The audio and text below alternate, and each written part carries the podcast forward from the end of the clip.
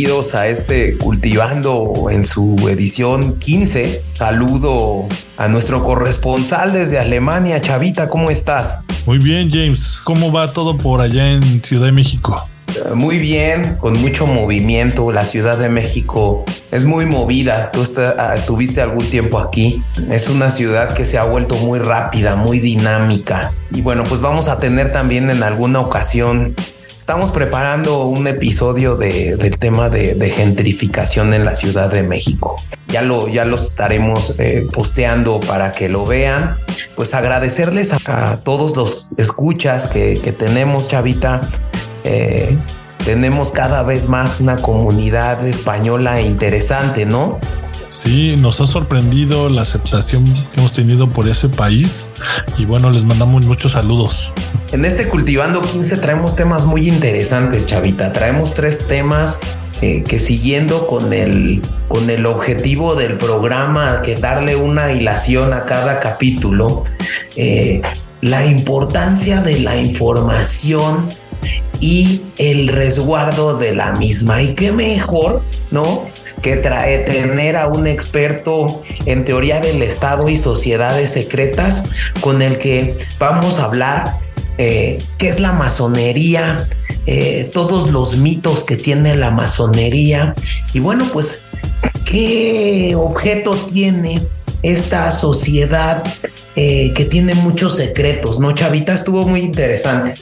Sí, está increíble pensar desde dónde llega, cuál fue su primer propósito. La verdad es que me gustó mucho esta plática y yo les recomiendo que se queden a escuchar nuestro primer tema. Eh, la segunda, y es siguiendo con esta escalada de violencia eh, que se ha dado en las últimas horas eh, en este conflicto de Israel y Palestina, pues vamos a tocar el tema del conflicto palestino-israelí. Invitamos a un muy buen amigo experto en política pública para platicar de esto. Estuvo hace unos meses en Jerusalén y en esa parte del mundo y vamos a platicar con él sobre el tema del conflicto de Israel y Palestina, ¿verdad, Chavita? Sí, nos dejó muchos puntos para pensar, pero además también nos dio algunas recomendaciones para aquellos que quieren visitar el país, los lugares que tienen que ver, que no todo es el conflicto, también hay muchas cosas que, que, envuelven esa zona del mundo tan interesante, así como conflictiva, ¿no, James? Sí, y por último traemos nuevamente, regresamos con cultivando el miedo, chavita. Sí, con el tema de la llorona el tan popular tema de la llorona que cada país tiene una llorona, cosa que nos enteramos hace poco, o no sé tú, yo pensé que era solamente en México y al parecer hay llorona hasta en Chile. Es correcto, y entonces invitamos a nuestra ideóloga del Cultivando el Miedo nuevamente a estar con nosotros.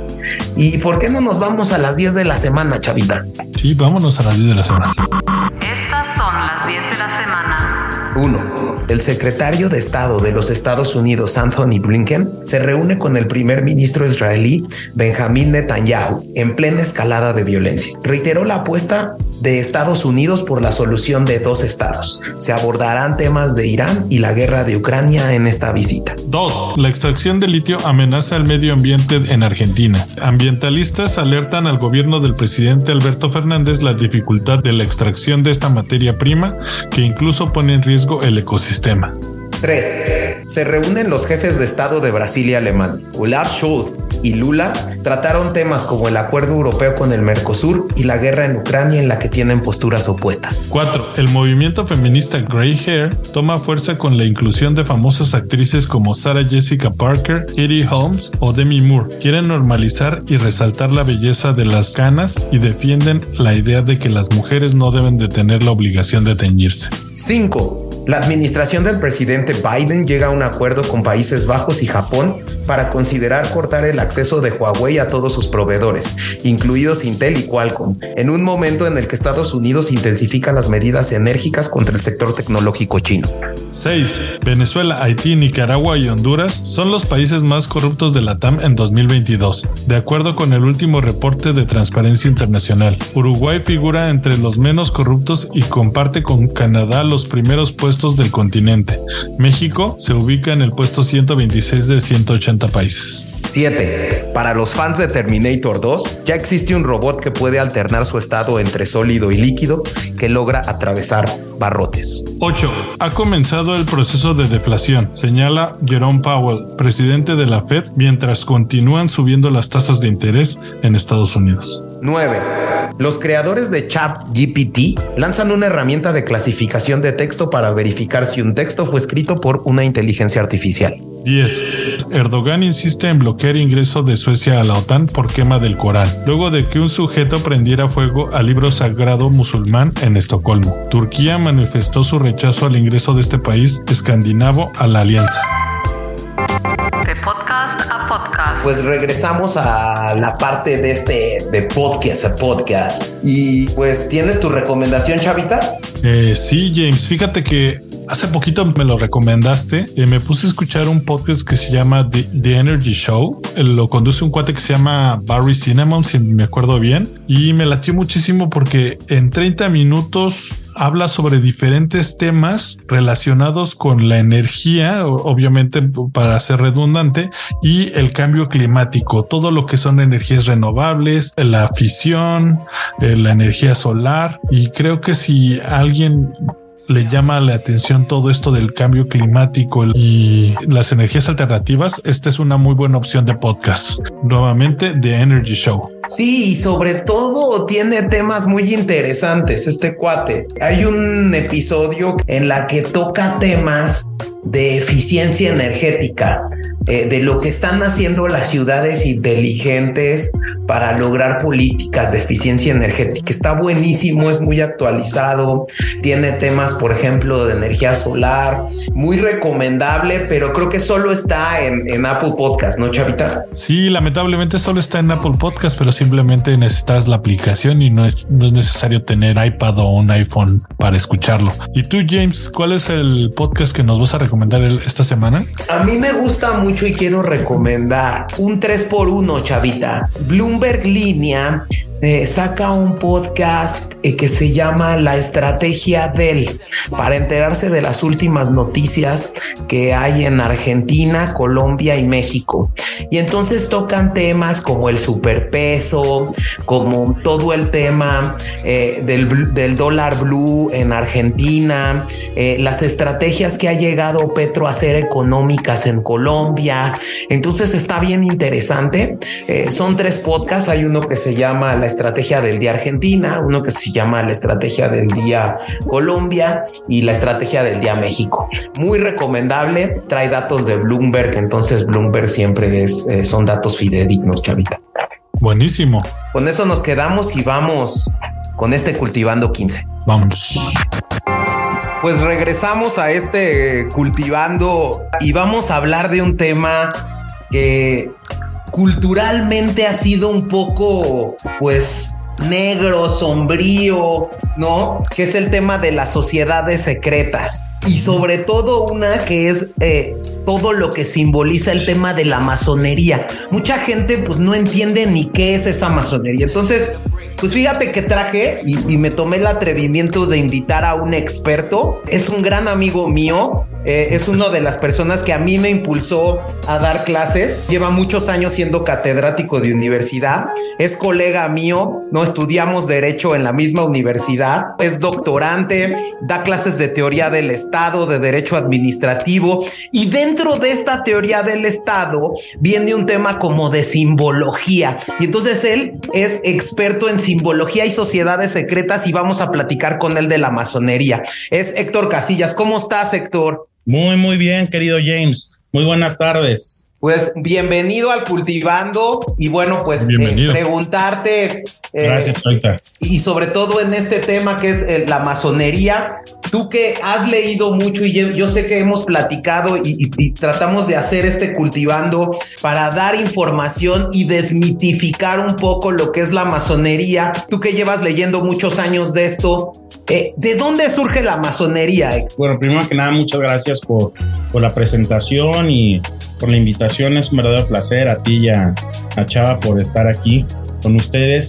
Mira, hay, hay varios orígenes de la masonería, ¿no? Hay que distinguir también entre eh, la masonería, que en sí en concreto el nombre, pues bueno, correcto es francmasonería, masonry en, en inglés, que, que pues viene desde, desde el siglo XVII. No sé si recuerdan, pues bueno, esta, voy a procurar ser lo menos, menos teórico posible, pero recordarán cuando habían estas cofradías, estas, estas agrupaciones de constructores, de albañiles en la Edad Media, que comenzaron pues a guardar con mucho recelo pues sus trucos, sus formas de construir eh, tanto catedrales, edificaciones o demás. Entonces, pues la misma naturaleza humana nosotros lo conocemos y en la vida pues vemos que siempre nos reunimos en grupitos, ¿no? En sociedades. Al tener pues secretos tan, tan, a lo mejor eh, tan celosos como lo mencioné, comenzaron a reunirse en, estas, en este tipo de cofradías, en este tipo de agrupaciones y para guardar, ¿qué vamos a decir? Pues un, pues unidad común y un, y un grado de identidad entre ellas comenzaron pues a crear cierta simbología, ciertos saludos que los identificaban unos de otros para así poder conocerse y de cierta manera guardar estos conocimientos. Entonces, al tener estos conocimientos, y pertenecer a un grupo, es decir, un club, pues comenzaron a, inventar ciertos saludos secretos, ciertas palabras secretas y pues ya le dieron posteriormente pues un toque, vamos a decirlo, esotérico, esotérico con, con conocimiento y, y sabiduría de pues de la construcción del templo del rey Salomón, que como ustedes lo saben, pues prácticamente son mil años antes de Cristo. Entonces, con la construcción del templo del rey Salomón, por ahí provienen pues muchas leyendas, muchas alegorías, pues sirvió verdaderamente de influencia directa para crear la masonería y englobar estos clubes o sociedades con secretos para tener una, una forma y un respaldo histórico con el origen y la construcción del templo del rey Salomón. Ya posteriormente, mi James, viene la masonería, pongámosle formal, en 1717, con la creación de la Gran Logia Unida de Inglaterra, donde cobra forma, ya se unen en logias y comienza pues una verdadera historia mundial. Todo esto pues te digo desde, el siglo XVII y en concreto en 1717, precisamente el día de San Juan, curiosamente, es se instala y se conforma la Gran Logia Unida de Inglaterra que la fecha sigue presente y se lo recomiendo, es un verdadero manjar ir a la Gran Logia Unida de Inglaterra. Órale, no sabía que se puede visitar. Claro, claro. Chava. Es que es de lo que vamos a hablar más adelante. Van a ver que con la intro que nos diste, mi James, espero no abusar del uso de la palabra. No, no, no, no, no. Eh, es, algo eh, increíble. Yo la verdad es que no tenía ni idea. O sea, cuando planteamos esto, pues la idea del cultivando es desmitificar cosas. Esto es interesantísimo. Lo que nos estás platicando es interesantísimo. sí, dime, chava. No, yo algo que estoy entendiendo es que justo esta logia comienza, digamos, como una logia que protege un específico conocimiento, el que era el de la construcción que yo me imagino que en ese entonces realmente era valioso ese conocimiento de saber construir edificios altos y torres o ocupar de una mejor manera un espacio o una tierra, ¿no? Valía mucho dinero, eso era, era información súper valiosa al final, pues, como en otras eh, cultivando que ya hemos hecho, la información es, lo más importante, ¿no? Es una frase de política, ¿no? Información es poder. Y pues bueno, creo que aplica en todos los ámbitos. Entonces, retomando lo que decías, James, precisamente por eso también es muy importante aclarar esto que digo de la Gran Unidad de Inglaterra y, en Londres, porque precisamente como lo dice, sí, hay, hay muchos mitos oscuros alrededor de la masonería, pero me atrevería a decir que hoy en día, más que nada, se dan en Latinoamérica. Okay. Vas a Europa, sobre todo Chava y tú, eh, lo podrás ver ahí y me gustaría que después de, esta plática pudieras investigar un poco de dónde te encuentras y va a ser como la masonería es completamente la visión que hay de la sociedad respecto a la masonería, tanto en Estados Unidos como en Europa y sobre todo Inglaterra y Estados Unidos es completamente distinta. El masón lo tienes enfrente de ti, sin que tenga que ser completamente discreto o secreto, como lo es mucho en Latinoamérica, como lo es mucho en México. Vas, por ejemplo, en la Gran Logia Unida de Inglaterra, Chava, y entras y es un, es un edificio precioso en Londres, donde tú perfectamente como turista puedes entrar. Entras y hay tours guiados cada hora. Y esa es justo la idea que yo tenía de que todo lo masón era totalmente restringido, ¿no? Quizá justo como vengo de México. No, ahí, ahí vas viendo, porque entras, pues tú, eh, de hecho, si no mal recuerdo, es gratuito. Hay una tienda de souvenirs masónicos, imagínense. O sea, donde incluso pues venden eh, los arreos, no sé si sepan, los arreos es la indumentaria que, que usan los masones, que comúnmente ya sea un collarín, dependiendo del rito, o una banda que cruza eh, el pecho, y sobre todo el mandil. El mandil siempre es lo más importante de, de los masones. Pero a ver, a mí me gustaría ver un poco, digamos, ¿cuál es el objeto de la masonería? ¿Cuál es el, objetivo que tiene eh, eh, eh, una sociedad secreta, o sea, de ser masón. O sea, justo es lo que yo lo que Tommy James, bajo lo que he estudiado, conocido a muchas personas, es el autoconocimiento. Ok. Las logias se reúnen hoy en día para trabajar y que cada uno de sus integrantes vayan conociéndose de manera personal con base a un ritual que se desarrolla dentro de un rito. Ok. Y me seguiste más o menos. O sea, eh, existen diferentes ritos en el mundo y bajo ese rito hay rituales. Entonces, y pues bueno, no, no estamos hablando de rituales tampoco satánicos, ni que eso es muy importante aclarar, no, no, no se queman, no se matan vacas, no se matan niños, no, mucho menos, es simplemente un ritual como incluso pues todos seguimos, incluso los que vamos a la iglesia, ¿no? O sea, como la primera comunión. Claro, claro, claro. O el bautismo. Entonces, pues se siguen los rituales y con base a ciertos grados de perfeccionamiento de conocimientos va el masón autoconociéndose. Entonces va avanzando en diferentes grados y niveles y así es como va conociéndose, va, va buscando perfeccionarse en el entendido de que pues siempre el ser humano es una, eh, una piedra en bruto, ¿no? Entonces ese es uno de los principios más importantes de, de la masonería, la piedra en bruto a la piedra pulida, ¿no? Buscar, buscar eso. Entonces es un autoconocimiento, es también lograr encontrar una hermandad que te cobije, una hermandad que te protege y que puedas proteger y encontrar personas con la misma forma de pensar. Y ahora, eh, justo y lo que yo platicaba eh, con Chavita antes de iniciar el cultivando, es que eh, justo tú conoces la masonería de cerca porque tú estuviste inmerso en la política. Pues y a mí me gustaría ahí plantear un poco que la simbología que recubre la masonería es muy atractiva al político, ¿no, Héctor? Claro, claro. Sí, pues le logra, mira, por ahí decía un, un querido amigo, el, el, político que no viva de egos, pues no es político. Y el político le gusta, como lo decíamos desde el principio de la plática, le gusta la identidad, le gusta lo diferente, le gusta tener algo particular que lo haga distinto a los demás. Entonces, pues sí, esta masonería obviamente es muy atractiva para el político, y a lo largo de los años, pues precisamente si como lo platicamos, comenzó con un grupo de constructores, pues terminó siendo muy cobijada por el político, no solo en México, sino en el mundo. Digo, yo leía, leía que George Washington fue... Claro, no, y masón. Si quieren lo platicamos más adelante.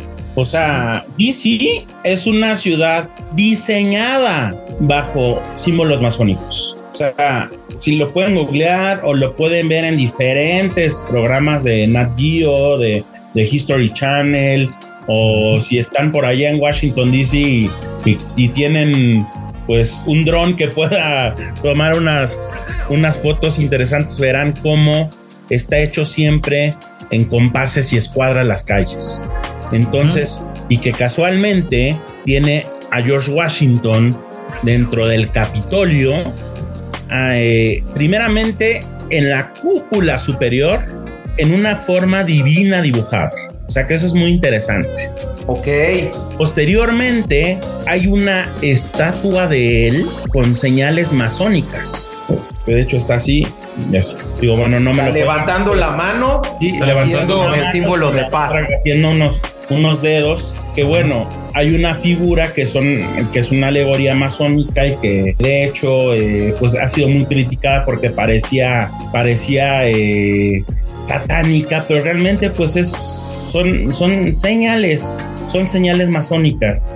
Entonces que está haciendo una representación de un de un rito masónico y y George Washington pues para más cuando se, se comenzó la construcción del, del Capitolio, el primer ladrillo fue bajo un ritual masónico. Hubo una tenida masónica, tenida masónica son las ceremonias masónicas.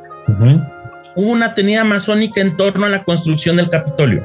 Entonces, no hay ciudad masónicamente hablando más perfecta que Washington, D.C. Entonces, todo, todo, todo tiene que ver con masonería. Todos los, el, el obelisco, la, la posición de la Casa Blanca, eh, la posición del Capitolio, el que, pues bueno, nadie puede tener mayor altura que, que ciertos Ah, cierto. Entonces lo podrán ver. Y pues también hablando, digo, estamos también platicando mucho de turismo, ¿no? Si alguien va a Washington, vayan a, a Virginia o Virginia y ahí se encuentra el Museo Masónico de Washington. Y que Entonces, vi también, eh, eh, Héctor, eh, que los masones de cierto modo, bueno, no sé si también es como parte de la mítica, pero dicen que ellos traían como un pensamiento progresista cuando llegan a las América, a América continente, no solamente Estados Unidos, estando, digamos, en ese poder gubernamental, ellos son los que deciden crear tres poderes distintos para hacer un balance en, en el poder de gobierno, ¿no? Correcto, la separación de poderes, después esto viene de mi compañero abogado, mi James, desde Montesquieu y demás, que teníamos separación de poderes y como lo dices, buscar un equilibrio y sobre todo contrapesos. Entonces, Justo contrapesos- eh, esto conecta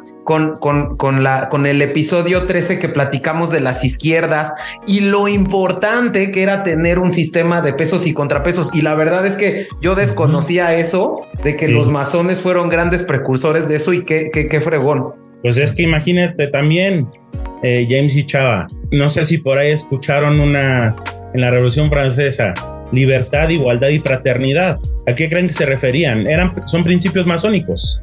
Libertad, que es lo que decías, Chava, de, del tema progresista.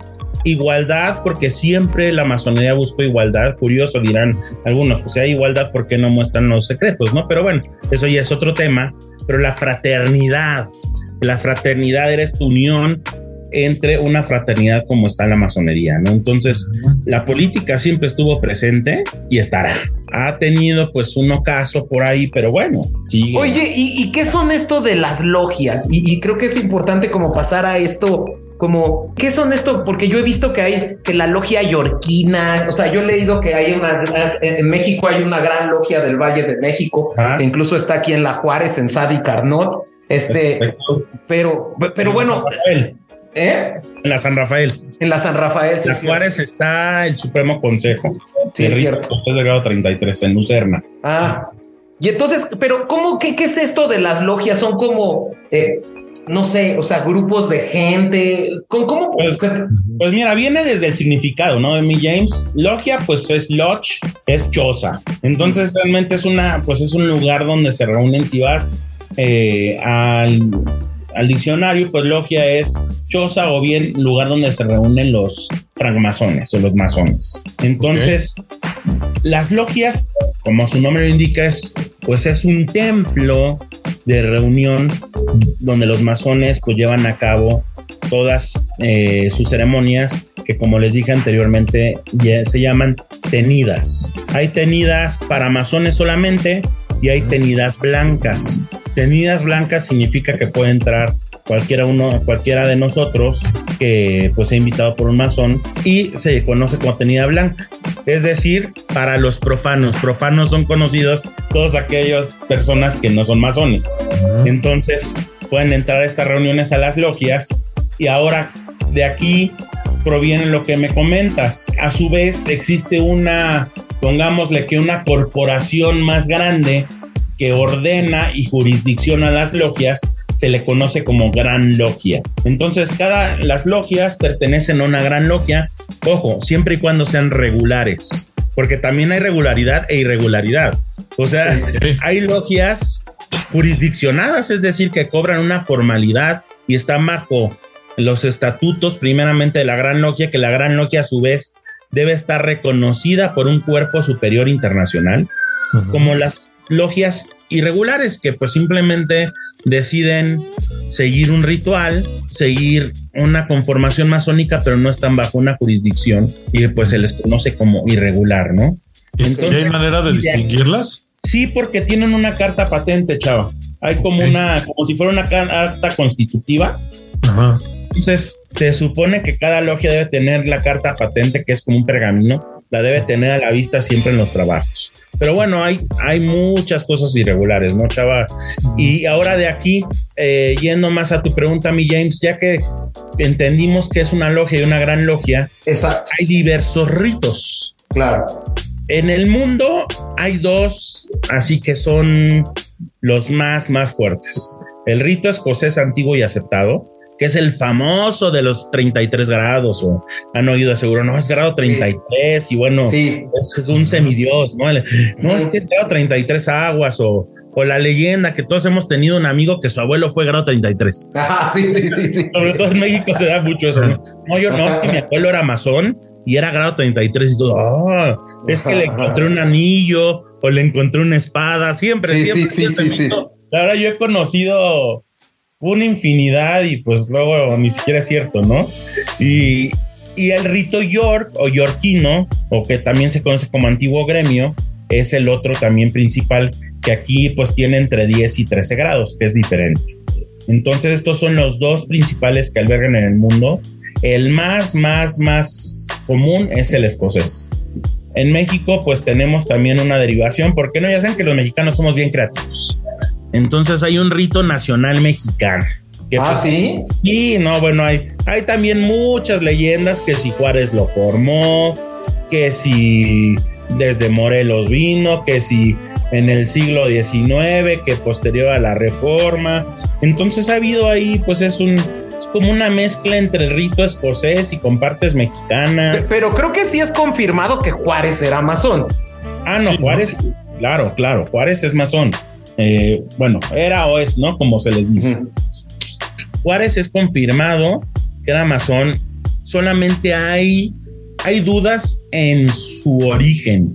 Hay algunos que dicen que se, que se inició en Oaxaca, en una logia yorquina, y otros dicen que se inició en el rito escocés, y otros, incluso hay una placa en Palacio Nacional en, el patio principal, en la parte de arriba. No sé si han ido al museo del primer parlamento, que hubo en México, donde antes era la Cámara. Hay una placa donde dice: En este lugar se inició masónicamente Benito Pablo Juárez García, que así es su nombre, el tal fecha, tal fecha en el rito nacional mexicano. Entonces, pues ya la historia decidirá cuál es la verdadera versión pero lo que sí es que incluso, si les interesa, es muy, eh, muy curioso que en el mismo Palacio Nacional hay un museo dedicado a Juárez. No sé si lo hayan visto alguna vez. Claro. Eh, muy recomendable a todas las personas que nos escuchan de otros países, de Estados Unidos. Es un must ir en México al Palacio Nacional. Es hermoso. No todo el mundo lo conoce. Sí, no todo el mundo lo conoce. Además que conoces Palacio Nacional, que Palacio Nacional para los mexicanos es pues eh, la sede del Poder Ejecutivo, la sede del presidente de, la República. Es un lugar eh, hermoso y ahí cuenta pues con estos dos museos, con el Museo del Primer Parlamento y con el museo que se llama Recinto Juárez, si no mal recuerdo. Pues ahí hay una, una parte en el museo donde están todos los, los arreos de Juárez. O sea, están los arreos originales de Juárez. Es decir, toda la indumentaria que utilizaba Benito Juárez dentro de la masonería. Entonces, está, está muy interesante, está padre. Entonces, y pues es conocido como uno de los pues masones más, más influyentes de México eh, en aquella historia, tanto él como Porfirio Díaz. De hecho, Benito Juárez, yo creo que es el nombre, el nombre que tiene más logias en México. Hay la Benito Juárez, Benito Juárez número 6, logia Benemérita Benito Juárez tal. Hay una gran logia en Oaxaca que se llama Benito Juárez. Entonces, es pues es realmente como que por ahí dicen no hay masón que, que no, no hicieron franquicia. ¿no? como si Oye, Oye, Héctor, yo había escuchado, y bueno, de que estaba estudiando este tema, que, que había escuchado un mito, y qué tan cierto es el mito este de Maximiliano y Juárez, que dicen que Maximiliano también era masón y que luego, pues realmente la historia eh, eh, oficial dice que Juárez manda a matar en el Cerro de las Campanas a Maximiliano. Que entre masones no se pueden mandar matar. Eh, exactamente. Esta, entonces que como Juárez se dio o, Maximiliano se dio cuenta que Juárez era masón y los masones no se pueden matar, decidió no matarlo, cambiarle el nombre y mandarlo ahí a Salva, al, al, o al Salvador o a Centroamérica. Sí, pues, pues mira, obviamente son, son mitos y leyendas no confirmadas. Eh, sí hay algo de, de, cierto, cuando lo que sí es confirmado es que Maximiliano también venía de una, de una logia y venía una logia bajo el rito francés, que era curioso que fue de las primeras personas documentadas que hubo el rito francés en México. El rito francés hoy en día no es tan, tan, no hay tanta concurrencia como el escocés o el yorquino. Pero bueno, si hay confirmación de ello. Si hay un, un dentro de, pongámosle, el reglamento masónico, pues es no poder matar a otro masón. Pero bueno, aquí hay que, eh, hay que aterrizarlo, mi James. Es como los diez mandamientos de, del católico, ¿no? Pues no matarás. Hoy en día pues vemos tristemente una cantidad de homicidios que hay todos los días. Entonces, verdaderamente que se siguiera al pie de la letra el no matarás otro masón, pues es un principio de la vida y yo creo que de todos los que poseemos una religión, entonces es, pues es muy difícil que verdaderamente se haya cumplido y sobre todo imagínense, no sé si recuerden ahora eh, que hablo de escoceses y yorquinos, si recuerdan sus clases de primaria, eran las peleas entre los escoceses y yorquinos, que eran los liberales y los conservadores. Entonces díganme si no se mataron entre ellos, pues de que se mataron, se mataron. Entonces, pues ahí que se cumpliera esta máxima, yo creo que es muy utópica para ser realista. Oye, y a mí me gustaría también algo que creo que se tiene que desmitificar, porque lo platicábamos antes de entrar a, a este cultivando, Héctor que en México y en Latinoamérica se piensa que la pertenecer a la masonería es igual a un tema como elitista y de poder, cuando no es cierto. No, no, no, para nada, para nada. Mira, históricamente se daba, porque pues bueno, sin duda alguna la élite del poder, pues estamos hablando del siglo XIX, pues estaban en, en las logias porque eran más que trabajos filosóficos como lo es la masonería, utilizaban esos espacios para hacer grilla, ¿no? Lo que nosotros entendemos por grilla. Se tomaban decisiones políticas, se tomaban decisiones de, pues, de futuro de Estado y demás. Digo, siguen habiendo esas agrupaciones, ¿no? Pero, pero así como tal, eh, que haya un, que sea elitista, pues, mira, hay que definir primeramente qué es elitista. Sí, claro, claro, claro. Elitista, si lo entendemos como la mayoría, que es solamente gente adinerada, gente de un nivel socioeconómico muy alto, cultural, híjole, me atrevería a decirte que no. No. Cuando menos en Latinoamérica, como bien lo precisas.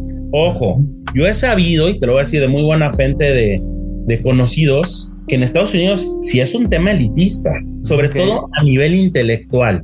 He conocido de verdad, pues no obviamente por discreción a ellos, no puedo revelar nombres, pero empresarios mexicanos que trabajan mucho en, en Estados Unidos. Conocí a uno que imagínate, hasta tenía invitación a la Casa Blanca al famoso evento este de los huevitos de Pascua. ¿eh? Tú me dirás si no era un empresario influyente. Pues cuando quiso que lo iniciaran masónicamente en Estados Unidos, le dijeron que no. Entonces, ¿qué tuvo que hacer? iniciarse en México a la mexicana, ¿por qué no? Y que le dieran, porque ojo, hay un pasaporte masónico también.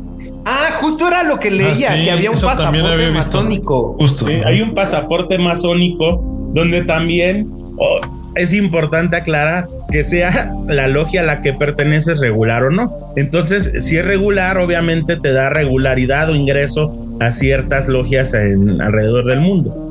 En otras no. Entonces, pues lo que les digo del ejemplo de esta persona que conocí, se inició en México en una logia regular. Obviamente fue una iniciación fast track. Tristemente así se da en México.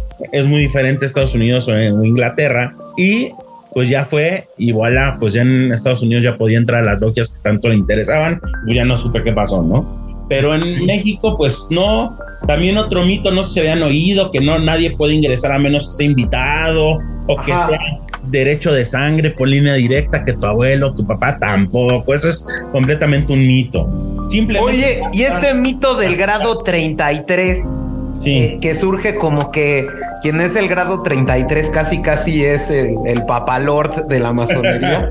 No, mira, mi James, el grado 33 es simplemente es como si llegaras al doctorado en una en, un, en una institución educativa. Obviamente, pues si es alguien que se le reconoce sobre todo por por el tema de la preparación y constancia que ha tenido dentro de su carrera masónica, pero no tiene un poder superhumano por encima de los demás o, o no tiene, vaya, o sea, tiene acceso a conocimientos propios de su grado, que sería, te digo, lo asemejo con un doctorado, ¿no?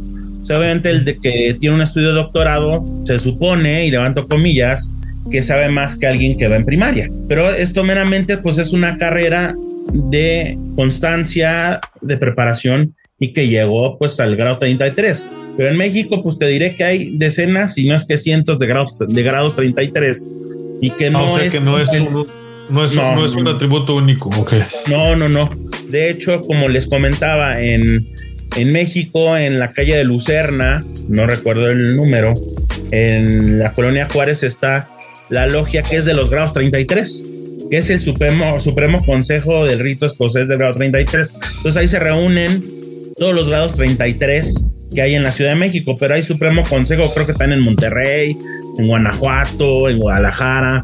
Entonces, mientras pongámosle que continúen con su preparación y carrera masónica y vayan subiendo de grado, pueden llegar perfectamente a- al grado 33, ¿no? Entonces, ¿qué es lo que pasa? ¿no? Pero no, no es como que sea uno y sea, vaya, el, el emperador o el líder de los masones, ¿no?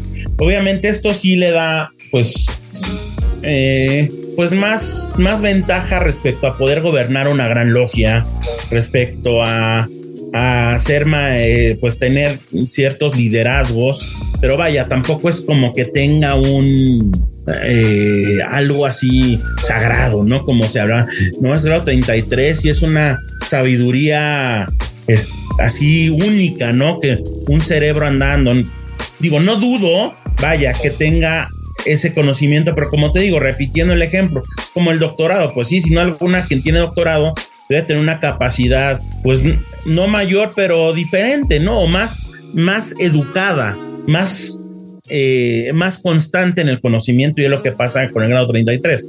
Pero esto es en el rito escocés, mi James. Por ejemplo, Ok. el rito yorquino, pues el símil es estar en el grado de los templarios, que es la comandancia. Entonces, el grado 33 y el ser templario en, en Rito York prácticamente es lo mismo. Entonces, pero pues se oye muy padre lo de 33, se oye muy mucha leyenda. Aparte, pues verán es que si le duda la edad en que de Jesucristo, Exacto. dos veces tres. Verán que en masonería siempre es tres todo. Todo es tres, es muy geométrico.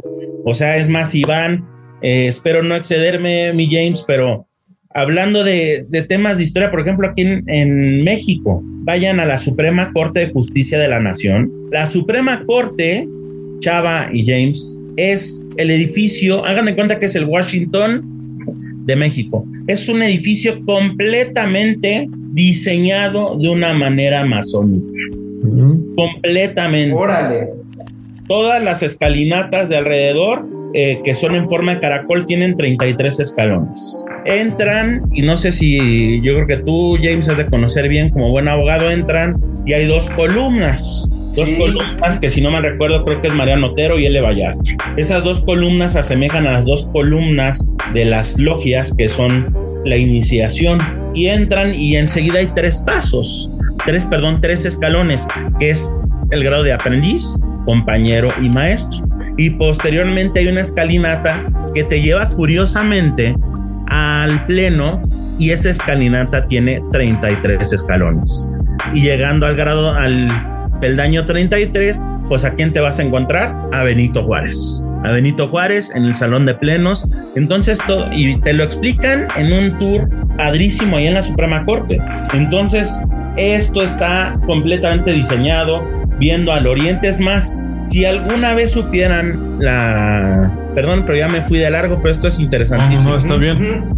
Han visto cómo sesiona la Suprema Corte en el Pleno. Que están los 11 ministros, está el, el ministro presidente en el centro, en la cabecera, y en medio están los códigos, la constitución, los libros con el secretario de acuerdos. Sí. Hagan de cuenta que es la conformación exacta de una tenida masónica, Mm. donde la cabeza se encuentra en el oriente por donde sale el sol. En este caso en la, en la masonería se le llama venerable maestro, pues aquí tendremos al presidente de la corte.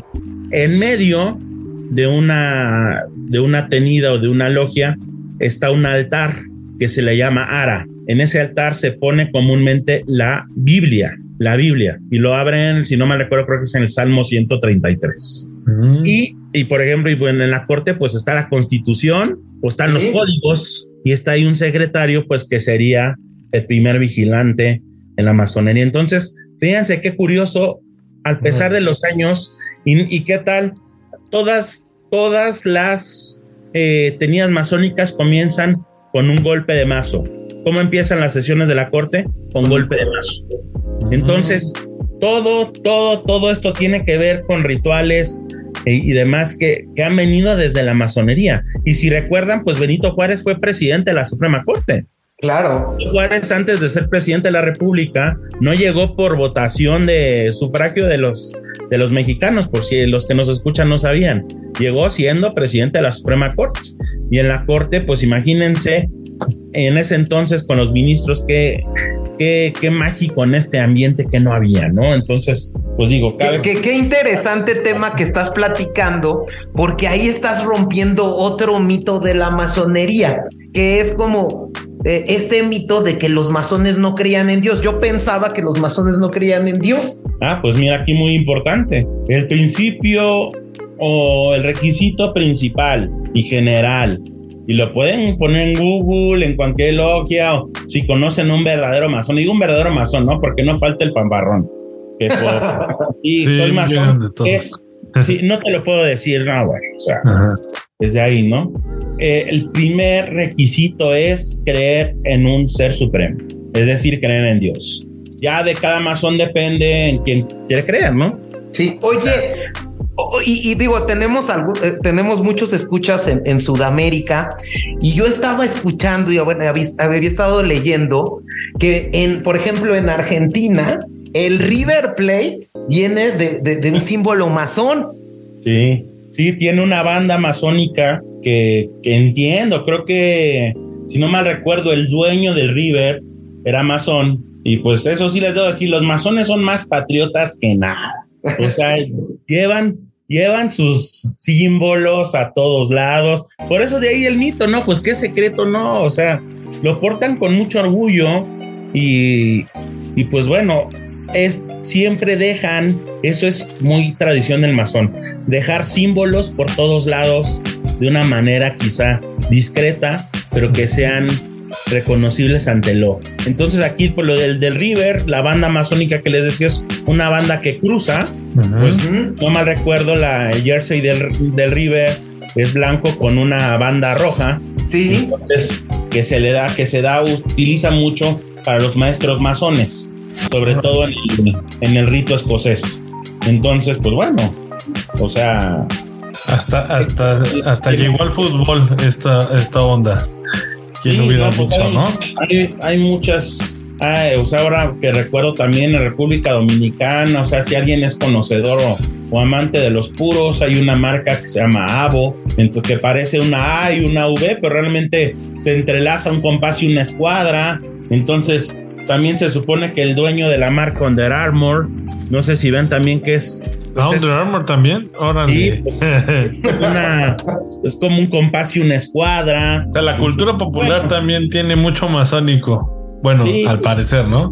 Sí, sí, sí. Mucho. Y ahí, y ahí eh, yo algo que me dio, estuve viendo, porque la verdad es que no conozco mucho de esto, es que durante los 1800, siglo XIX, se empieza a satanizar justo a los masones con, con, con el motivo de, de, de, reducir su poder en, en, la sociedad y en los gobiernos. Ahí, ¿eso qué tan cierto tiene? O sea... Mira, tiene que ver mucho, Chava, eh, con lo que dices y ojo, aquí voy, a, no, no lo voy a hacer a título personal, lo digo desde una manera meramente histórica y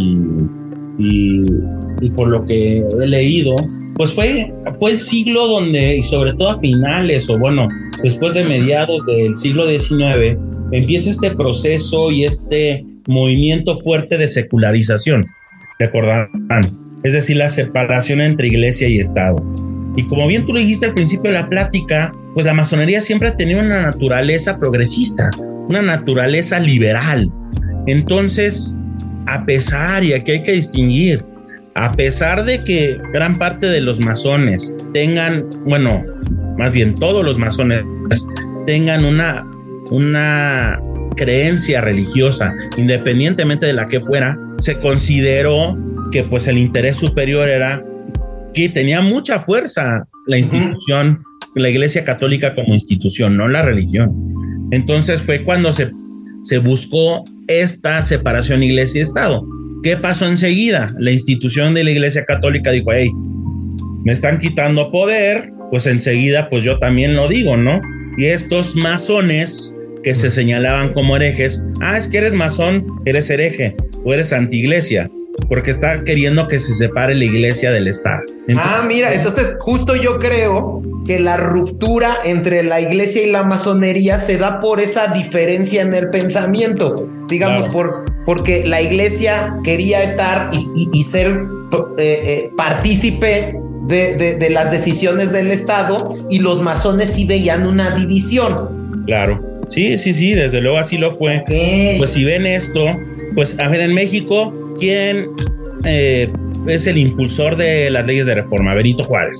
Independientemente de la ley iglesias, del error de todo. Benito Juárez. Se separa la iglesia y Estado, pues viene este proceso de secularización y pues empiezan, ah, pues es, es el diablo, ¿no? Sí. Benito Juárez, masón, antiglesia, anticlero, ¿no? Todo el que sea masón huele antiglesia. Que, que justamente yo creo que, a ver, y justo esto es lo que, lo que tratamos de, de, explicar en este cultivando. No estamos juzgando claro, si este. A ninguna si, de las partes. A ninguna de las partes. Es, o sea, digamos, pero sí es importante decir que la masonería perseguía la separación de la iglesia del Estado y que la iglesia, pues, por una naturaleza de concepción de eclesiástica, pues considera que la, debe de participar o ser partícipe activo en las decisiones de un Estado. Así es, uh -huh. tal cual. Entonces, pues esto que afecta y aclarar, James, Latinoamérica, porque de verdad hoy en día ves y es, ves una, puedes ver incluso en Estados Unidos, en Europa, iglesias de religión anglicana, eh, o demás, sobre todo bautistas, donde perfectamente convergen masones con sacerdotes, donde incluso, por ejemplo, eh, también hay, hay, una, es que hay también una, lo más curioso es que dentro de la masonería hay una gran, gran influencia cristiana y judía, porque los rituales tienen mucho que ver, como les dije, se abre la Biblia, se leen los salmos, entonces al tener toda esta influencia, al tener la influencia del templo de Jerusalén, ustedes entenderán y se imaginarán toda la influencia que tiene cristiana o judía. Entonces, sí, de, de, de, hecho, justo lo que leía es que durante la Segunda Guerra Mundial murieron muchos masones porque Hitler creía que los masones eran herramienta de los judíos y por eso mueren más de 80 mil. Sí, ahí les recomiendo un, libro muy bueno que se llama Los Prioratos de los Sabios de Sion, que tiene que ver con todo esto. Entonces, sí, o sea, era, se utilizaba mucho y les digo, y ves iglesias en el mundo donde a lo mejor cuando es, eh, pues después de Semana Santa, cuando el, viernes, pues que, que, crucifican a Jesús, ves al otro día masones adentro de la iglesia haciendo rituales, lo que en México pues sería impensable, ¿no? O sea, todavía existe ese, pues esa mitificación alrededor del masón. O sea, en Estados Unidos llegas a un pueblito, una ciudad. No sé si han visto algunas llegando a San Diego, a Houston. Que bienvenido a San Diego y hay la plaquita, la típica donde está el, el signo de Rotary International, del Club de Leones y está el compás y la escuadra y no pasa nada. O sea, está en la gran logia en el centro, en el downtown de la ciudad. Sale el masón con su portafolio porque pues, ahí guardan todos los arreos y anda caminando y se le reconoce. Si quién podemos, o sea, hay, muchas agrupaciones, incluso filantrópicas. Sí, que, ya tendremos la oportunidad en un cultivando eh, eh, ahí de hablar con un rotario. Ahí te invitaremos, Héctor, para que platiquemos también de lo que es el club rotario, porque es un club que también se extiende a muchas partes del mundo. Y que tiene también su influencia masónica, ¿eh? Ah, sí. Yo pensé que era algo así como un, eh, digamos, partido y otro. Rotary tuvo de los fundadores fue masón. Lions también fue masón. Y eh, los Boy Scouts. Ah, los Boy Scouts también tienen que ver. De los, de los Boy Scouts. Sí, así es. O sea, los Boy Scouts, no sé si alguno de ustedes fue explorador ni explorador, yo nunca, pero he sabido que, que siguen, también tienen su saludo, tienen, eh, conforme van creo que avanzando, también van teniendo como Tienen grados. Entonces, es, es una escuela a fin de cuentas, los Boy Scouts, como es la masonería. Una, una escuela formativa, una escuela de preparación que es la masonería, ¿no? Entonces, pues aquí tiene que ver mucho, ¿no? Pero sí, o sea, en esto no sé, mi James, si quieras que, que platiquemos, estábamos, pues bueno, con todo, todos los orígenes y también los mitos, o sea, lo que había de...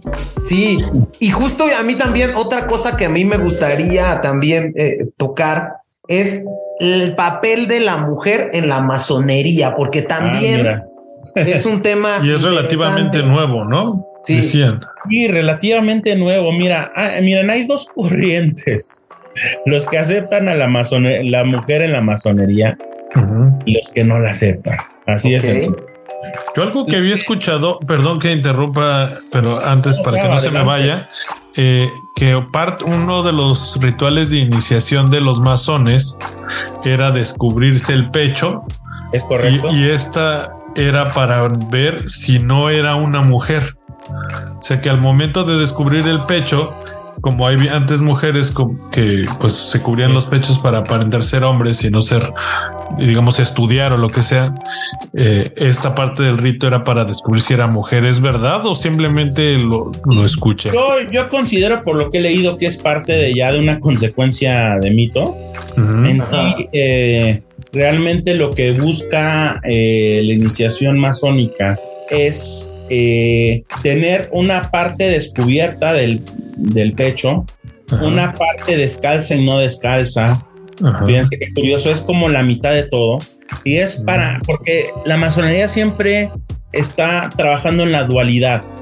De hecho, no sé si han visto que en las logias hay un piso ajedrezado, blanco y negro. Siempre, y de aquí viene, pues de hecho, uno eh, de los libros que siempre le dejan a los a los que están iniciándose, que es el Kibalión, se los recomiendo también, es interesante y pues es para todo, ¿no? O sea, los que, los que son masones o los que no pertenecemos a alguna sociedad sirve mucho porque habla también mucho, cobra lógica la vida con los principios, lo que es arriba es abajo, lo que es derecha es izquierda, lo que es adentro es afuera, esta dualidad. Y entonces esta dualidad en la iniciación, chava, busca demostrarte que lo que es ser, nacer pobre y tener a la vez una parte de tu ropa que es la riqueza. Estar desnudo, a la vez estar cubierto, estar protegido y estar desprotegido. Eso es lo que busca la parte de la indumentaria de la, de iniciación, además de, de, encontrarse con un antipaz en los ojos para no ver. Pero bueno, digo, no, no descartaría que tuviera también que ver esta parte. Que ahora. A lo mejor al inicio, ¿no? Sí, en las mujeres, eh, como les decía, hay unos que aceptan y otros que no. Vamos, si quieren, por los que no aceptan. Los que no aceptan, hay varias razones que fundamentan. La primera, que uno de los landmarks que existen en la masonería landmarks son como reglas uh -huh. generales de la masonería, pero que ojo, no se pueden reformar. Entonces, fueron establecidas desde la, la constitución de la Gran Logia Unida de Inglaterra y uno de estos landmarks es que los anteriores no podrán ser modificados por nadie. Entonces, es una ley bastante perfecta, ¿no, mi James? O bueno, queramos ver. sí. uh -huh. Entonces, y una de ellas es que la masonería es de hombres. Entonces, desde ahí pongámosle que legalmente hablando, no pueden, no pueden ingresar las mujeres. Uh -huh. La segunda razón, que es una razón que algunos advierten de manera esotérica, la masonería es un ritual solar que trabaja con los genitales del hombre. De ahí que los hombres utilicen o el masón utilice un mandil. El mandil es para que con la energía que se trabaja al interior de una logia y al interior del ritual proteja a los genitales de la energía que se advierte. Entonces, al ser un ritual solar, el masón que, que no permite o que no está de acuerdo en que la mujer hay, dicen, a ver, ojo, puede la mujer practicar, pero en un rito lunar, un rito lunar que es el que va directamente a los, pues bueno, a la parte íntima de la mujer. Uh -huh. Este rito lunar, pues le dicen, pues, y hay logias que se le llaman paramasónicas. Paramasónicas son, es decir, que cobran la forma de la masonería, pero no son necesariamente masonería porque son un ritual ad hoc a la mujer. Uh -huh. Estos serían pongámosle que los que no están de acuerdo con la, mason la mujer en la masonería. Ahora, los que están de acuerdo, pues de una mentalidad, eh, pongámosle más liberal y progresista, dicen, bueno, los tiempos han cambiado, eh, no, no, hagamos caso a los landmarks y no hagamos caso a eh, el ritual, que las mujeres perfectamente entren a una logia y utilicen la, lo, el mismo tipo de arreos y utilicen el mismo ritual. Pero, chava, pero hay un ¿Sí? gran pero, seguirán siendo más eh, logias irregulares. Ok. Las no es oficial. grandes logias o circunscripciones no las van a poder reconocer como tal. Entonces, sí, cada vez crece más el movimiento masónico femenino, pero existen uh -huh. estos impedimentos. Entonces, okay. difícilmente, y, o sea, y hay, les digo, hay logias hechas para mujeres que cobran otra forma. O sea, tienen, vaya, tienen la misma formación iniciática, es una escuela iniciática con eh, rituales, con ceremonias de iniciación, de pase de grado, etcétera, pero ad hoc a un ritual lunar. De lunar y directamente va con la mujer, ¿no? Y esto ya sería entrar más en el ritual, que eso pues ya es, es otro. Otra cosa que a mí me pareció importantísimo destacar y que no podemos dejar de lado en esta plática Uh -huh. es también la actividad filantrópica que yo leí que tienen los masones. Y, y, y una de las cosas que, que a mí me, me, sorprendió es que los masones eh, tienen hospitales que son ¿Sí? estos de los Shriners, ¿no? Sí. Y que hoy en día en México, por lo que yo conozco de México, son de los hospitales con mayor reconocimiento, que ayudan a más gente, que tienen a los médicos más preparados y que es uno de los mejores hospitales, creo que de niños quemados que hay en México. Sí, es correcto, sí. Right. Sí, mira, existe la, la, agrupación, como bien lo menciona James, que se llama Shriner International, eh, uh -huh. que viene, pues, el requisito es, tiene que ser maestro masón, es decir, del tercer grado para arriba, Uh -huh. ser, ser, admitido en esta agrupación que, que ahí sí te debería decir, yo creo que es un poco más elitista que las demás. Uh -huh. Y la finalidad completamente es ayudar a niños de escasos recursos. Comenzó siendo un hospital, como bien lo dices, un hospital para niños quemados, pero hoy en día, además de niños quemados, atiende a niños que tengan problemas de nacimiento con articulaciones y demás. Es un hospital, una vez me invitaron, es un hospital verdaderamente impresionante, está atrás del Estadio Azteca, eh, un hospital que de verdad no le pide nada a un ABC, un Ángeles del Pedregal o Interlomas o un Médica Sur. Y, y pues bueno, ahí es curioso porque el servicio es completamente gratuito para los niños. Los masones son los que auspician este hospital en un 100%. Yo tuve, tu- tuve una historia cercana de un amigo eh, eh, que tuvo, bueno, eh, eh, un problema con, una de sus niñas de nacimiento y, bueno, pues eh, eh, este, este hospital eh, me comentaba que es de primerísimo nivel. Es de lujísimo, de lujo, de lujo verdaderamente. Y ahí fíjense, como les decía, todo lo auspician los masones, desde la construcción, hospitalización, pago de honorarios a doctores, a enfermeras, personal administrativo, de limpieza, etcétera. Y los masones van continuamente, eh, los que son Shriners, van continuamente a hacer shows. Comúnmente es de payasos. Los masones se visten de payasos para eh, hacer reír o hacer está increíble un buen rato a los niños. Entonces, son- sí, o sea, yo llegué a ir a esas actividades. Un buen amigo me invitó y verdaderamente es algo que te estremece, que te, que te pone la piel chinita porque hay niños pues en una situación bastante compleja. Y me decía es- este amigo que ha sido una de las, una de las cosas más difíciles que hay es vestirte de payaso y hacer reír a un niño en una situación tan compleja como hay niños que están a punto de morir, niños que están que perdieron una pierna, niños que tienen quemaduras del, del grado más complejo. Hacer un niño en esas condiciones es lo más difícil, pero, pero bueno, ahí están, eh, recaudan fondos, hacen eh, infinidad de actividades para ir a, a ayudar a niños de la calle, niños en situación de calle, eh, por ejemplo, en el tema del terremoto, de los terremotos que ha habido en México, que toco madera para los que estamos en pisos altos, eh, pues estuvieron sumamente activos, participando tanto en, en escombros, eh, participando, donando dinero. Pues es una fundación, o sea, una institución filantrópica tremenda. O sea, en el tema del COVID, hubo muchos, muchos masones que murieron en, la, en las calles por estar yendo a regalar comida a la gente que estaba en zona de hospitales, se contagiaron y muchos murieron. O sea, es, es una parte que no conoce la sociedad civil. Sí, eso es totalmente desconocido, al menos para mí. Filantrópico. Y esto de los, no, y esto de los payasos se me figuró un poco a, a Patch Adams, me recordaste la película. Ya yo sé que no tiene que ver, pero Mira, me recuerda. Por ejemplo, también para que ubiquen, el Shriner es y sale mucho en películas gringas, chava. Ajá. En Estados Unidos, o sea, lo vean cualquiera y es alguien que, que se rían de él, pero de una manera chusca y con empatía. El Shriner es aquel que usa un gorrito, un gorro alto que le llaman pez, un gorro tipo arabesco.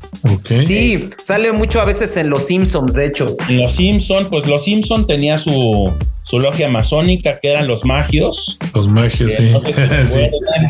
Eh, también hay, eh, creo que en Bob Esponja también había una logia. Eh, en Los Simpson, perdón, en Los Picapiedra estaba la logia de los búfalos mojados. Es Claro. del sombrero grandote con los cuernos. Ese es el Fez. Obviamente sin Ah. cuernos. Sin cuernos tiene, el- pues tiene los símbolos de, de los Shriners y decía pues siempre, vean qué normal era.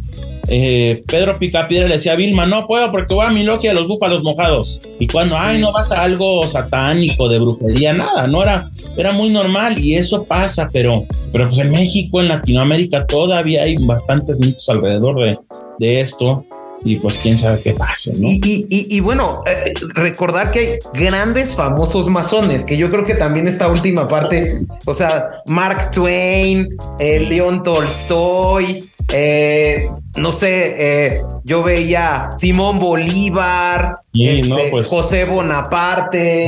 Walt Disney, Walt Disney, imagínense quien haya ido a Disney, eh, Disney también fue construido de una manera masónica.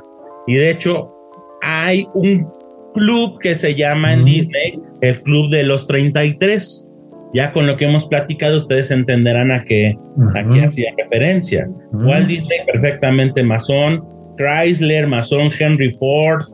eh, bueno, y en México. Mozart, Sí, Washington, sí, Benjamin Beethoven. Franklin, Bueno, Voltaire.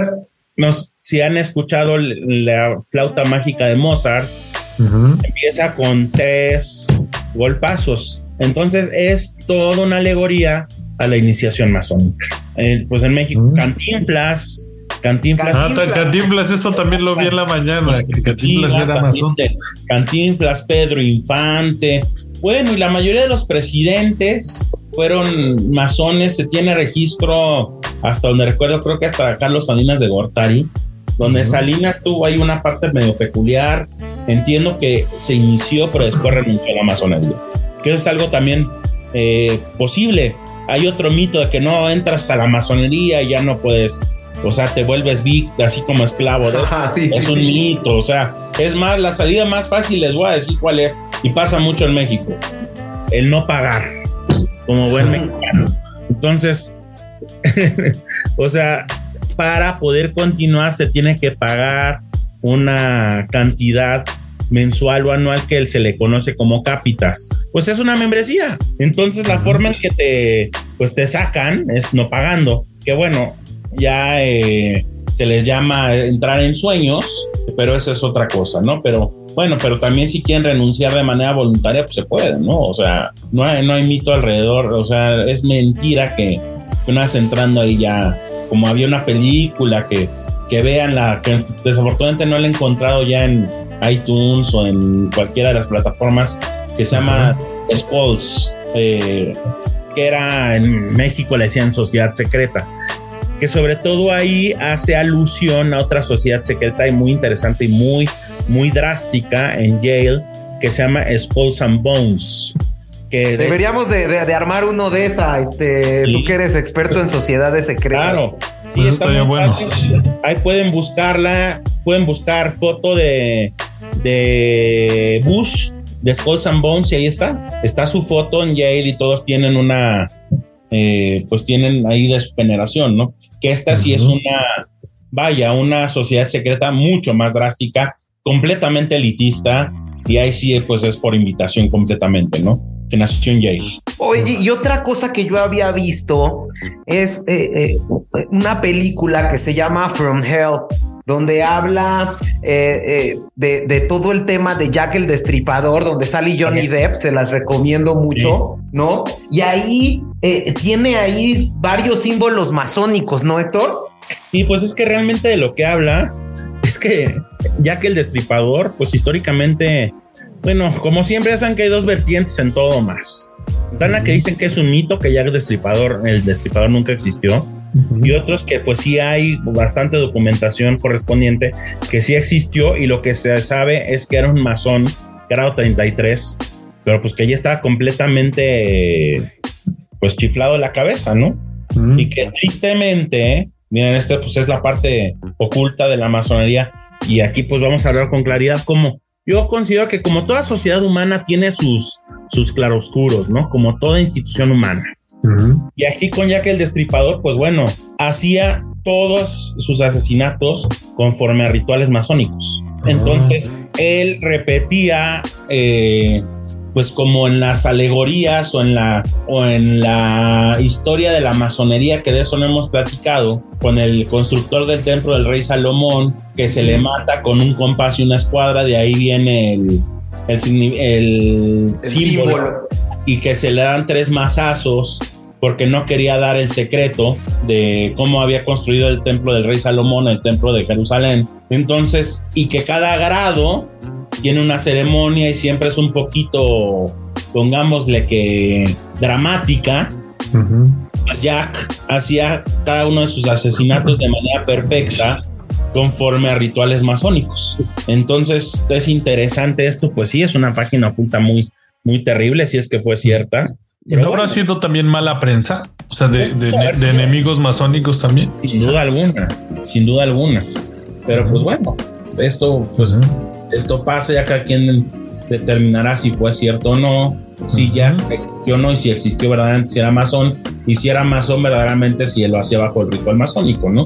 Lo que es interesante de esta película es que la que mencionas James es que creo que es la única donde se muestra una ceremonia de iniciación masónica bastante cercana a lo que se platica que es en la realidad. Y que curiosamente es una ceremonia, si no mal recuerdo, de, de corte yorquino, porque el, el iniciado está hincado. Ojo, también hay otro mito, que el masón se puede hincar. Sí.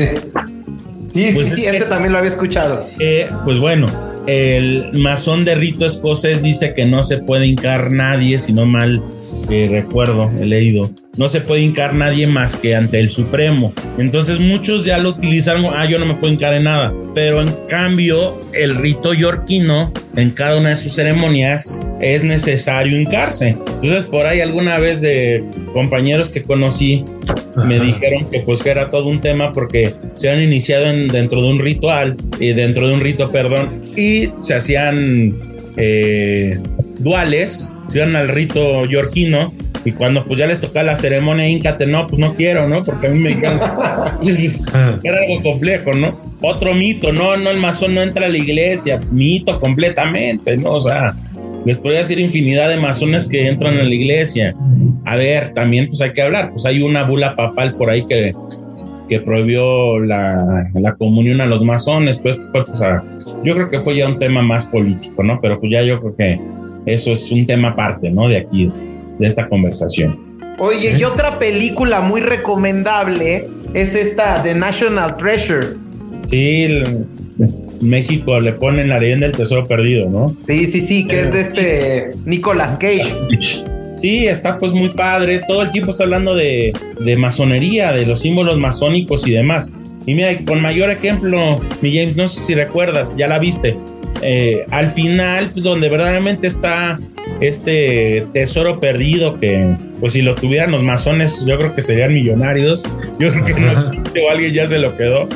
Eh, pues la conducción para el para donde está eh, la fortuna es en una iglesia, donde verdaderamente es en Estados Unidos hay tumbas con los símbolos masónicos, o sea, de la gente que ha fallecido, ahí están sus tumbas dentro de la iglesia. Entonces, es Sí, y, y- y- que muchos, o sea, de verdad es una sociedad que muchos, eh, yo creo que más que secreta es discreta, ¿no? Y- le llaman una sociedad con secretos y de carácter discreta. Discreta porque pues busca no estar, eh, vaya, dándose a notar frente a los demás y, y, pues con secretos porque guardan eh, bajo un, pues un, un secreto muy fuerte los rituales que utilizan, que pues son rituales que yo creo que todos los que somos católicos, los que los que, vaya, son adventistas, los que no tienen religión también, pues todos tenemos rituales para todo, ¿no? Entonces, al- alguno me decía, algún masón alguna vez que le pregunté, "¿Y ¿por qué secreto? Pues es parte de la magia, parte de lo que nos da identidad, parte de lo que ha sobrevivido tantos cientos de años, que es, el, es la magia, el secreto de la masonería. Pero en sí, pues que el secreto es muy propio, ¿no? No, eh, cuando menos en lo que sé, pues no hay un secreto que vaya el grial o algo por el estilo, o que lo que hablaba el código da Vinci, ¿no? Que ya temas ya muy profundos de carácter contra iglesia, no, yo creo que es algo muy diferente y pues sí es una sociedad con secretos y discreta. Yo así la, yo así lo diría, mi James. Súper. Sí, y, y- y sobre todo, a ver, eh, varios autores dicen eh, novelas como La Vuelta al Mundo en 80 días de Julio Verne, El libro de la selva de Kipling. Dicen que contienen elementos históricos de la masonería. Este tema y justo lo que tocábamos, Chavita, en cultivandos anteriores con el tema de este movimiento de los criptopunks, todo este tema eh, que veíamos que, que, que es esta necesidad de codificar eh, eh, la información para poderla tener y tener un cierto poder con ella, ¿no, Chavita? Sí, definitivamente. Creo que todo se va ligando a que la información tiene que ser protegida y protegida por los que, digamos, la mantienen de una manera mm, adecuada para que no salga y sea utilizada cierta información de malas maneras, ¿no? Yo me imagino que es lo que estas logias, ah, supongo, pretendían hacer de cierto modo, ¿no?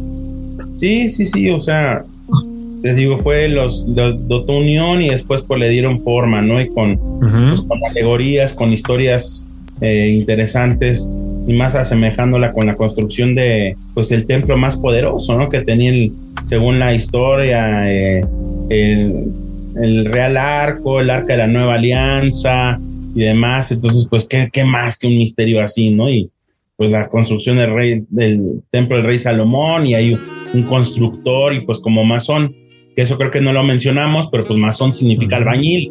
Entonces, pues a fin de cuentas son los seguidores. A ver, ojo, esto no mencionamos, Chava y James. Sí. Eh, pues mm, conocerán el símbolo. hay dos símbolos por autonomacia dentro de la masonería. El más conocido es el ojo que todo lo ve dentro de una pirámide, o bien el compás en la parte superior y por debajo una escuadra y una gen medio. La gen medio significa geometría o bien dicho en español el gran arquitecto del universo o en inglés the great architect of the universe que realmente es la pues el significado de un ser supremo la creencia de un ser supremo que está representado por el ojo que todo lo ve. Entonces al ser un gran arquitecto aquí está demarcando que siempre lo supremo y lo sagrado. Será un arquitecto que es superior a lo terreno, que es un albañil, es decir, el masón. Entonces, vean, o sea, incluso está padre, está interesante esta, pues este significado, ¿no? De la masonería y con sus símbolos. Y bueno, y símbolos de geometría, símbolos de albañilería y demás. Entonces, porque pues también es siempre demostrar y siempre tener presente la humildad para el masón. Eso es muy importante. Digo, que en la práctica no sé de quién sabe, ¿no? Pero bueno, hay que recordarlo, es una institución humana. ¿Y qué institución humana no tiene errores? Pues yo creo que todas, ¿no? Sí, definitivamente. Oye, Chavita, no sé si tengas algo más eh, que decirle a nuestro ideólogo de esta semana, Héctor. No, realmente creo que me quedo con, con, buena, con buenas ideas sobre la masonería, me quedo con dudas y, me, sí me gustaría que regresara a hablarnos un poco de otras logias como son justo los rotarios, qué más, qué otras simbologías han marcado las culturas nuevamente, como dicen que los masones marcaron las Américas y, el nacimiento de sus gobiernos, pues también hablar de, otra, de otras logias que hayan marcado y que hayan tenido relevancia, ¿no? sí, y, de muchos otros temas, porque Héctor, además eh, de ser un experto en sociedades, en teoría del Estado, también es un gran abogado y ha visto eh, reformas muy interesantes que también estaría padre eh, a ver si te vienes ah, a, pues, platicar con nosotros. Eh, sobre todo reformas eh, educativas que tienen que ver con laicidad. Entonces está padrísimo. Ah, la verdad es que creo que hemos tenido un buen activo aquí para el cultivando. Buenísimo. Pues siempre bienvenido, yo encantado. Yo encantado, por favor. Cuando gusten invitarme, para mí es un verdadero honor. Sí. Pues para terminar, eh, a todos nuestros ideólogos, Héctor, les pedimos, número uno, la recomendación de un podcast, ¿no? Como este es un podcast y estamos en este afán del, tema del podcasting, un podcast que te guste, que, que escuches, ¿no? Y como número dos, para cambiar de sección, pues una canción que sea o alusiva al tema del que hablaste, o bien una canción que ahorita estés escuchando de tu gusto musical. Pues, vámonos primero por la canción, vámonos por la flauta mágica de Mozart. Okay. Incluso estaría padre que la pusiéramos para cerrar. Si se puede, chava, estaría, estaría cool. Y como podcast, fíjate que hay uno que me gusta mucho de, y de podcast eh, les recomiendo Conquista tu Mundo de Johnny Abraham, que, que, verdaderamente ayuda mucho para personas que hemos pasado malos momentos, también buenos, se vale. Eh, acuérdense que dicen que este es el, el año de autoconsentirse, de, de autoamarse, porque parece mentira, pero nos enfocamos más en los demás y no podemos ayudar a los demás si no estamos bien. Entonces, estas serían mis recomendaciones. Perfecto, pues con eso nos vamos. Pues yo te agradezco mucho que hayas estado y te comprometo para regresar a este cultivando. Muchas gracias, Héctor. de verdad por la invitación. Abrazo Hasta grande. luego. Gracias, Chavita. Saludos. Bye. Regresamos.